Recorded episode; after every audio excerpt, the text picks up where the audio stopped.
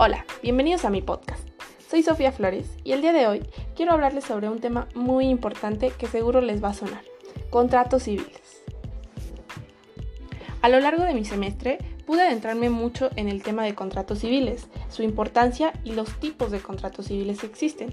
Algunos contratos pueden ser unilaterales, cuando es una de las partes nada más la que se obliga, bilateral cuando se obligan las dos, un contrato oneroso cuando se estipulan los gravámenes eh, y existe el gratuito, que también es cuando el provecho es para una sola de las partes.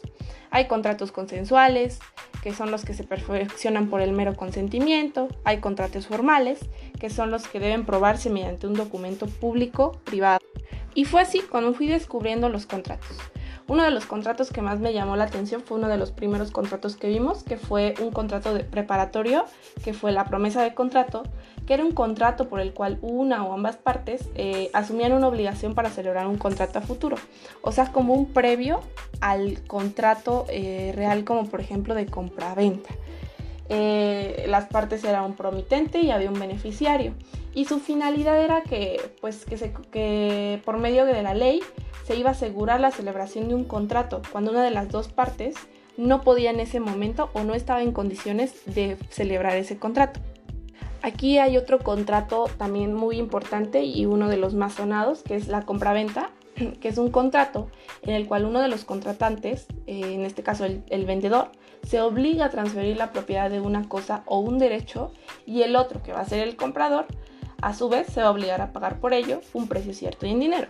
Es lo que hacemos eh, casi en nuestra vida diaria, eh, comprar, vender.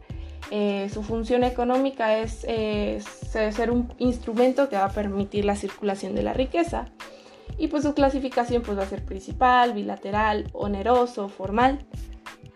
Otro contrato muy famoso también es la donación. la donación va a ser este donde una persona que se va a llamar donante va a transferir a la otra llamada donatario de manera gratuita una parte de sus bienes presentes, em, reservándolos lo necesario para vivir. Este es un contrato que muchos hemos escuchado, la donación, eh, seguramente también lo hemos realizado. Y existen eh, tres tipos de donación, que es la pura, la condicional o la onerosa o renumeratoria. Y así como esos contratos, hay otro más importante todavía que seguro también hemos escuchado, que es el arrendamiento, que es, el, es otro contrato por el que una persona que le vamos a llamar arrendador va a conceder a la otra, que va a llamarse arrendatario, el uso o goce de un bien por tiempo determinado mediante un precio cierto. Pues es la renta, lo que conocemos como cuando vamos a rentar un departamento, una casa, etc pero solo pueden ser rentados todos aquellos bienes que no se consumen.